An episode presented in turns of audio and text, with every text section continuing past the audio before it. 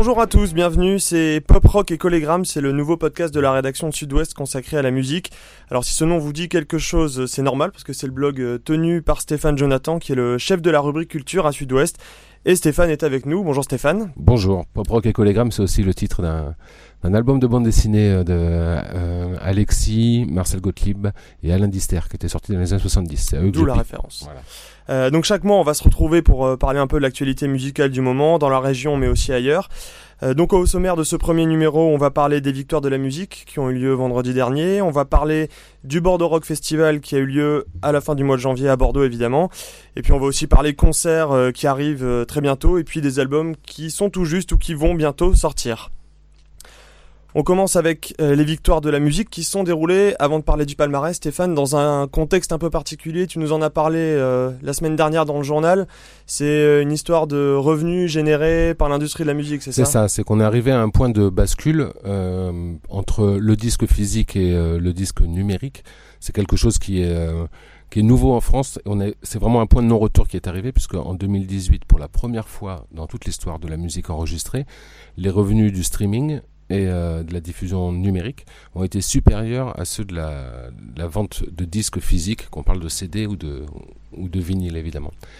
Et donc ça veut dire quoi sur l'industrie? Ça veut dire que dans pas longtemps, en fait, les CD bah, vont vraisemblablement disparaître? Disparaître sûrement pas, mais en tout cas vont devenir de plus en plus marginaux. En tout cas, ce que ça change, c'est que l'argent va pas dans les mêmes poches, euh, circule pas aussi vite. Ça veut dire qu'il y a tout un tas d'intermédiaires comme les, les labels euh, qui sont vraiment à la peine. Euh, et ça veut dire aussi que oui, effectivement, le disque euh, va devenir un truc de niche. On va pas enterrer le CD tout de suite, il représente quand même à lui tout seul encore 70% euh, du marché physique, c'est-à-dire donc en gros un quart du volume d'argent généré par le, par le business de la musique en France.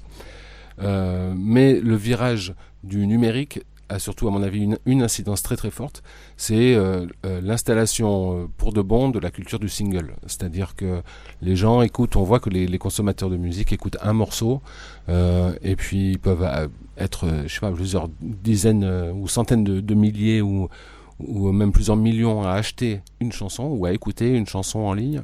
Et euh, le même artiste peut sortir une deuxième chanson euh, super dans la même année qui va intéresser personne. Donc il n'y a pas du tout cette curiosité de la part du public d'aller approfondir un peu ce qui se passait assez naturellement avec un album. Les gens achetaient un album parce qu'ils adoraient euh, tel titre et puis derrière ils découvraient qu'il y avait plein d'autres trucs. Et puis il l'écoutait en entier parce qu'il l'avait acheté et que du coup vu qu'il l'avait entre les mains autant en profiter quoi. Voilà donc la difficulté pour les maisons de disques c'est ça justement c'est de fidéliser le public autour des artistes c'est aussi le problème des artistes, évidemment. Euh, et, euh, et, ça fait un public quand même qui est très très volatile. Euh, ça oblige les maisons de disques ou les, les, éditeurs de musique à investir beaucoup pour chercher sans cesse de la nouveauté. Alors ça, on pourrait penser que c'est super. Le secteur de l'industrie de la musique est celui qui investit le plus parmi tous les secteurs industriels qui existent par rapport au monde automobile ou au monde euh, pharmaceutique. Euh, on est en général sur 10% d'investissement sur, le, sur la recherche et le développement. Dans le monde de la musique, on est plutôt à 17%. Donc ça, c'est, on, aurait tendance à penser que c'est une bonne nouvelle. Mais en fait, c'est surtout pour renouveler le cheptel d'artistes. Donc euh, des produits jetables, quoi. Tu sors un single, ça marche. Le suivant, ça marche pas, tu dégages. En ça, on revient un peu à ce qu'était la culture du 45 tours dans les années 60, euh, au moment de l'installation de, la, musique populaire. Mais il n'empêche, c'est une vraie révolution. Et alors, du coup, les, artistes qui vendent le plus en 2018, qui vendent le plus en, virtuel ou en, ou en physique, c'est qui? Alors bah, c'est assez marrant. Euh, on voit par exemple que alors bon, c'est Johnny Hallyday avec son album euh, posthume qui est premier à la fois dans les ventes de disques physiques et aussi en global et on se rend compte que il a pratiquement vendu que du CD lui. C'est une histoire de public. C'est une histoire de public. Donc en gros, les gens qui achètent du CD et du vinyle, c'est soit de la très très grosse variété, euh, genre, euh, je sais pas, Patrick Bruel, euh, Mylène Farmer, euh, Louane, ou alors, euh, ou alors évidemment donc Johnny Hallyday et les Enfoirés, puisque les Enfoirés, l'idée c'est quand même d'acheter le d'acheter le disque au profit des restaurants du cœur. Il y en a certains, euh, comme les Enfoirés par exemple, ils sont numéro 3 du classement des ventes de disques physiques et ils sont même pas dans le top 10 des, euh, du streaming en numérique. Et euh, à contrario, les plus gros euh, les plus gros vendeurs, je dirais, enfin en tout cas les plus gros artistes du streaming sont pas dans le top physique.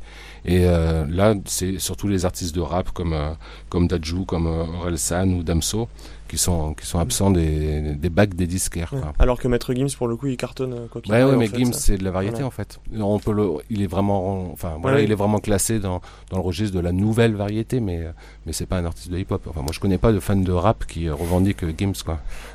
Euh... Qu'on salue au passage. Hein. Euh, donc Maître Gims, il n'a pas, il a pas été récompensé aux Victoires de la musique cette année. Qu'est-ce que tu retiens du, de ce palmarès? La cérémonie a eu lieu vendredi dernier. Les, les grandes tendances, d'après toi? Moi, je retiens que la cérémonie en elle-même, ça reste un truc quand même qui ronronne. Euh, c'est long. Ouais, c'est long et puis c'est un peu mou et puis euh, franchement, voilà, Daphné Burki, moi, elle m'a pas fait rire beaucoup, on va dire, pour, euh, pour rester sympa. Pourtant, elle a fait des sketchs à, peu près chaque intervention. Hein. Ouais, bon voilà. Donc, euh, quand tu vois comment ça se passe en Angleterre, euh, au Brit Awards ou, ailleurs, où là, il y a une, une invention, une inventivité, beaucoup de création, mm. beaucoup de créativité, je vais y arriver, pour mettre en scène un, show télé qui a vraiment la patate et qui. on demande aux artistes de créer des morceaux, on demande à des gens comme euh, Tom York de, de, composer un générique une année, enfin des, des choses euh, voilà mm. qu'on la pêche quoi. Et là bon on est dans, on est dans le ronron. Et si on vient sur le palmarès, ce que je retiens c'est que on voit beaucoup de jeunes artistes, ce qui a un, peu tendance à, à, corroborer ce que je viens d'expliquer par rapport au fait que voilà dans les maisons de disques on impose mm. tous les ans euh, un nouvel artiste. Euh, Angèle qui, euh, qui rafle deux trophées, ben moi je trouve ça super. Je trouve que c'est franchement une bonne nouvelle parce que je trouve que cette fille a, plein de choses à dire, elle les dit plutôt bien. On voit beaucoup de filles au palmarès. Hein, euh, Jeanne Haddad qui, euh, qui prend deux trophées magnifiques, album rock et artiste féminine, c'est quand même une bonne nouvelle parce que c'est une artiste qui, qui apporte quelque chose de, de, vraiment nouveau et ça pas seulement depuis cet album, mais déjà sur le disque précédent où elle donnait des concerts en trio avec un violoncelle. Enfin, c'était quand même super courageux et super inventif. C'est la grande gagnante hein, de, de, cette cérémonie. Oui, et je, pense que c'est une, une, révélation pour plein de gens quand même.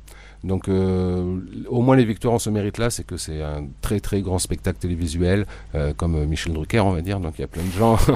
euh, qui ont découvert euh, Jeanne de ce soir-là et ça c'est cool quoi. Clara Luciani aussi, euh, révélation scène, c'est largement mérité cette, euh, cette grande fille très impressionnante et puis qui chante des choses qui, qui, veulent dire quelque chose. Donc ça je trouve que... Et puis Camélia Jordana, donc encore une fille pour l'album Musique du Monde.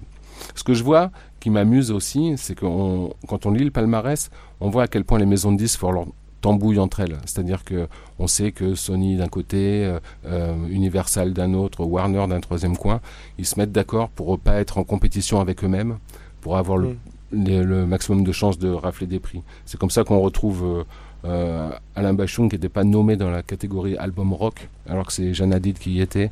Donc bon, voilà, c'est des petits arrangements entre maisons de disques. Mais en tout cas, voilà, le palmarès très consensuel, mais en même temps plutôt une bonne nouvelle parce qu'il y a plein de filles.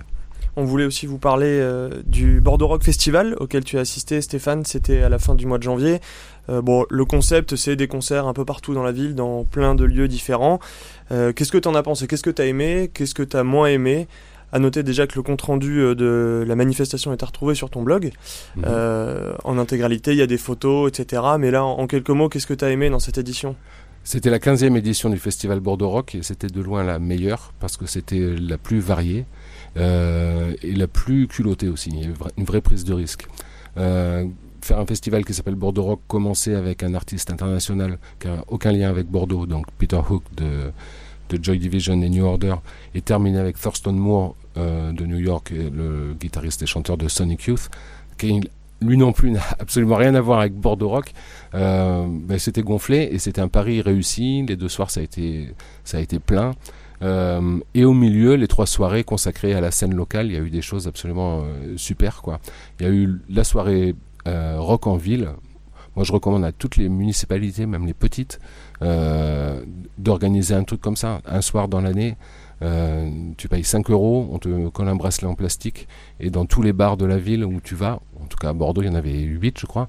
Il y a Il y a de la musique live avec des groupes qui ont été sélectionnés euh, par, euh, par un petit comité de spécialistes et, et, qui ont composé des affiches. Et là, là j'ai vu plein de groupes que, que je connaissais pas, comme euh, Courtney and the Wolves ou, Cosmo Park. Ils ont des, des, jeunes groupes, ils ont 20 ans, ils jouent comme si comme si euh, leur vie en dépendait et c'est ça qui est bon quoi. Comme quoi ça existe encore le rock à Bordeaux. Mais ouais, bien sûr, bien sûr. Et ça existe, euh, ça existe chez les gens de 20 ans aussi. Et ça c'est une bonne nouvelle pour les vieux stocks comme moi. Il y aura une édition l'an prochain. Ouais ouais, bien sûr, bien sûr. Il y a eu un, il y a eu un événement aussi dans Bordeaux Rock, ça je voulais en parler parce que je parlais des filles à propos des victoires de la musique. Il y a eu le retour de Tender Forever, qui est quand même une des artistes les plus précieuses et les plus originales qui soit sortie de la scène bordelaise. Je vous parle de ça il y a une quinzaine d'années qui est partie vivre aux États-Unis. Elle est revenue à Bordeaux pour la première fois euh, l'été dernier. Elle est revenue cet hiver, là, donc euh, à l'invitation de Bordeaux Rock à nouveau. Et euh, cette meuf est vraiment dingue, quoi. Elle est seule sur scène. Elle fait un concert qui est entre le entre le stand-up, entre le concert et puis juste la rencontre avec les gens, c'est hyper émouvant. Musicalement, elle a inventé des trucs où qui ont été faits depuis par d'autres, comme, euh, comme Christian de Queens, comme Jeanne Hadid, même d'une certaine façon. Euh, elle joue avec des boucles, elle chante par-dessus des bandes, elle danse, et euh, c'est vraiment top. Si vous ne la connaissez pas encore, ça vaut le coup d'aller voir. C'est noté. Et puis alors justement, on va parler des concerts qui arrivent là tout bientôt dans la dans la dans la région, notamment à Bordeaux. Bon, la grosse date de la semaine, peut-être même du mois, l'Arena, c'est Massive Attack. Ça a lieu jeudi soir. Euh, alors ils n'ont pas sorti un nouvel album, mais c'est les 20 ans de Mezzanine qui est euh, leur plus gros CD, euh, le, celui qui est le plus vendu, le plus connu. Ouais, c'est un album culte de, de l'histoire de, de, la pop anglaise des, des 30 dernières années. ça a été le, disque qui a installé le trip-hop et qui a révélé aussi pas mal d'artistes là-dedans. Il y a des rumeurs alors aussi qui courent sur le fait qu'un des membres de Massive Attack serait Banksy. Euh, ça, c'est, euh, est-ce que c'est un fantasme? Est-ce que c'est euh, la réalité? On ne sait pas. S'il y a une nouvelle œuvre qui apparaît à Bordeaux cette semaine, on va pouvoir commencer à dire que c'est vrai. Hein. Mais je pense qu'il est plus malin que ça. Donc je pense que mm. si c'est vrai, il viendra la faire dans six mois. mais voilà, Massive Attack à, à l'Arkea Arena. Euh, moi, je trouve que c'est une très bonne nouvelle parce que ça veut dire que l'Aquitaine vient enfin se placer sur la, sur la carte des grandes tournées internationales pendant des années, à défaut d'avoir un, un, zénith. Euh, on avait juste cette pauvre patinoire pourrie euh, qui sonnait comme une boîte de conserve. rouillée. Donc, on les embrasse. Hein. Oui, on les embrasse. C'est pas de leur faute, mais c'est une patinoire, quoi. C'était pas une salle de spectacle. Donc les artistes étaient, étaient en coulisses, en fait, dans des vestiaires. Enfin bon, bref, ça allait pas du tout, quoi. Et là, maintenant qu'il y a une salle, on voit enfin arriver, pour le meilleur comme pour le pire. Maria Carré. Maria Carré est très bien. Il y a plein de, gens qui, plein de, gens qui, sont très contents de voir ça. Mais euh, même des trucs euh, comme Elton John à Bordeaux, c'est euh, ah, voilà, bah, tant mieux, tant mieux que, que ces tournées-là puissent passer par ici. Et tant mieux surtout quand c'est des choses comme comme Massive Attack et et voilà, peut-être qu'un jour on verra Bruce Springsteen à Bordeaux, grâce à ça. Il y aura peut-être un peu moins de monde pour, pour Feu Chatterton. C'est mercredi. Euh, c'est à la salle des fêtes du Grand Parc. Mais tu voulais nous en parler parce que c'est le genre de groupe qui te tient à cœur. Parce que je trouve que scéniquement, c'est un groupe incroyable. Euh, le, chanteur a un charisme de fou. Euh, le groupe tient la scène avec une, élégance, on dirait presque un groupe belge tellement ils sont classe. C'est très inventif, c'est très à fleur de peau. Ça rappelle les choses des années 90, mais ça regarde quand même vers, euh, vers plus loin. C'est pop, rock, c'est aussi euh, chanson française, aussi euh, beaucoup de textes. Ouais, c'est aussi chanson réaliste même. Donc il y a un côté un peu, un peu vieillot comme ça, mais il y a une vraie modernité dans la musique et, une vraie classe dans, dans, la présentation. Ils sortiront, Feu Chatterton, leur deuxième album qui s'appellera L'Oiseleur et ce sera. Il est sorti déjà. Ah d'accord, j'avais vu que c'était en mars. Euh, on voulait parler aussi de, de Chili Gonzalez qui passe euh, ce week-end au féminin à Bordeaux. Bon, c'est complet. Peut-être que pour Miracle, vous arriverez à, à trouver des places.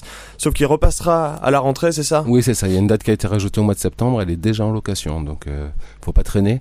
C'est toujours un événement euh, de voir ce, ce géant canadien. Qui est à, la fois donc on, le sait un pianiste mais aussi un arrangeur qui a touché à, tous les styles de musique qui a été un producteur de pop avec euh, Feist et quelques artistes comme ça, qui a fait de l'électro avec Peaches et euh, qui en solo mène une carrière euh, complètement foutraque où il n'a pas peur de considérer la musique de chambre et la musique classique comme étant de la musique pop, ce qui veut dire populaire quoi. Donc sur scène, c'est un vrai show. La dernière fois qu'il est venu à Bordeaux, c'était à l'auditorium de l'Opéra, où il est monté sur scène en robe de chambre et en claquette de piscine pour s'installer derrière un Stanway à queue et, et coller des frissons à tout le monde. Il est très joueur, il raconte plein de trucs. Il y a un documentaire qui vient de sortir qui s'appelle euh, Shut Up and Play the Piano, je crois. Et qui permet vraiment de, rencontrer le personnage voilà, donc si vous n'avez pas eu des places pour euh, les concerts de ce week-end, rendez-vous à la rentrée.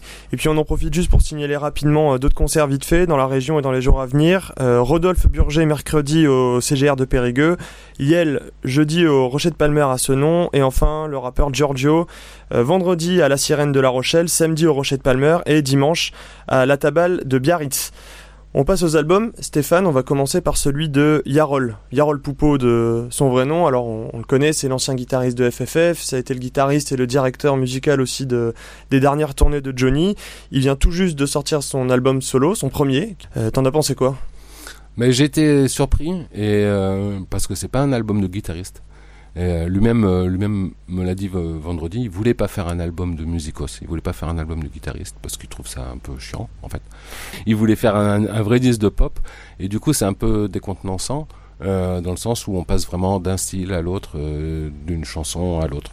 Donc il y a, y a, quelques, mais par contre, je les trouve toutes vraiment bien fichues, très très très arrangées. Il y a beaucoup de prod en studio derrière mais c'est quand même des bonnes chansons. Il a bénéficié du soutien de, paroliers euh, top moumout comme euh, euh, comme Benjamin Biolay sur un titre, comme Corinne qui a écrit le single Girls qu'on entend en ce moment à la radio, qui d'autre encore son frère Melville, son autre frère dont j'ai bouffé le prénom, il m'excusera. Enfin voilà, c'est un, album collectif, c'est un vrai album de de musiciens, mais c'est pas c'est pas c'est pas aussi rigoureux et exigeant qu'un disque fait pour les musiciens. Alors moi, euh, je trouve que j'ai eu la chance de le voir en concert à Pau le week-end dernier. Si jamais il passe euh, près de chez vous, franchement, allez-y. Euh, moi, l'album, je l'avais trouvé sympa, j'avais pas été renversé non plus, mais en concert, c'est ça prend vraiment une autre dimension. Pour le coup, c'est très guitare parce que bah, c'est quand même un super guitariste. il fait le show, il se balade dans la foule, il joue sur le bar en buvant une bière, et puis les fans de FFF et de Johnny seront pas déçus. je vous en dis pas plus histoire de pas gâcher la surprise. tu voulais aussi nous parler, Stéphane, du nouvel album de Lou Doyon. Oui, parce que même si tout le monde en parle beaucoup en ce moment et qu'elle est très présente dans les médias, elle n'a pas besoin de nous pour euh, pour vendre des disques euh, ou plutôt pour vendre du streaming, n'est-ce pas? Euh, Mais mais parce que je trouve que c'est un disque courageux de la part de cette fille qui pour qui c'est pas toujours facile d'exister quand, quand sa frangine ou sa demi-sœur plutôt Charlotte Gainsbourg sort un, sort un disque six mois plus tôt et capte l'attention à la fois des médias et du public elle a pris un peu le contre-pied en essayant de composer de façon beaucoup plus électrique et plus sauvage que sur les disques précédents. Donc elle sort du registre folk pur pour entrer dans une espèce de pop moderne. Euh, et moi je trouve le, le, disque très bien, très bien fichu. Et je trouve les textes aussi assez intéressants parce qu'elle est toujours dans l'introspection avec euh, cette voix qui porte une, une fêlure, qui est pas juste une fragilité, mais il y a une vraie, une vraie fêlure dans la voix de cette femme qui, euh, moi, me, me touche à chaque fois. Et on va conclure avec les Américains de Beyrouth qui viennent de publier leur cinquième album studio. Il s'appelle Gallipoli. Et bah, ça aussi, Stéphane, on sait que ça t'a plu, ça. Ouais, oui, moi, c'est un, un, vieux, un vieux kiff euh, perso, quoi, Beyrouth. Je me souviens de la, la découverte de leur premier album, euh, sur lequel il y avait un morceau qui s'appelait euh, Postcards from Italy. Et ça m'avait tout de suite transporté. Euh, ce côté mélange d'une fanfare des Balkans avec une espèce de, ouais, de, de, mélancolie sourde et à la fois lumineuse. Euh, c'est un groupe que je suis euh, comme quelques autres, comme Hills et comme quelques groupes américains comme ça qui me, qui me fascinent. Et, euh, et là, je suis très heureux de voir euh, Beyrouth revenir à, à, quelque chose de, qui faisait le, le son du début, c'est-à-dire justement ces, ces arrangements de, de cuivre, euh, cet orgue euh, qui pleure un peu, et puis en même temps, il y a du soleil dans tous les titres. Pour la petite histoire, euh, le disque s'appelle Gallipoli, qui est une ville dans les Pouilles, dans le sud de l'Italie, tu vois, c'est le talon de la botte, mm. tu vois. Et euh, ouais, ils ont des ils ont des histoires avec les noms des villes, euh, toujours, où ils vont. Ouais, ouais toujours, toujours, parce que Zach Condon, qui est le chanteur, compositeur, enfin Beyrouth, c'est lui, c'est son truc. Euh, c'est aussi un mec qui voyage, donc euh, quand il se pose quelque part, il se laisse souvent imprégner par l'ambiance de la ville. Et il écrit euh, donc il a écrit une chanson qui s'appelle Corfou par exemple sur le dernier album juste parce qu'il est passé par là-bas et puis ça lui était inspiré par la ville. Il a écrit une, chanson qui s'appelle Nantes. Il a fait un EP qui s'appelle Amsterdam. La Gallipoli c'est parce qu'il est resté 15 15 mois dans le sud de l'Italie et euh, il y a quelques années il y a trois ans ou quatre ans euh, Moi, je suis tombé de ma chaise quand j'ai entendu sa nouvelle chanson et que j'ai vu qu'elle s'appelait Mimizan. C'est-à-dire que, c'est-à-dire que le mec. Il est venu à Mimizan. Ouais, le mec est venu à Mimizan, il s'est posé là, il a enregistré là, et puis il s'est barré, quoi. Et euh, voilà. Elle était bien cette chanson. Moi. Elle est magnifique, mais toujours ça, ça pleure un peu, quoi. Donc voilà. C'est pas pour danser, mais pour danser dans sa tête. Voilà, c'était le premier numéro du podcast Pop Rock et Collégramme. J'étais avec Stéphane Jonathan. Merci beaucoup Stéphane. Merci à toi Vincent Romain. N'hésitez pas à nous laisser des commentaires, à partager ce podcast et puis euh, ben, on se retrouve le mois prochain avec encore euh, plein de choses à dire sur la musique. Salut à tous. Salut.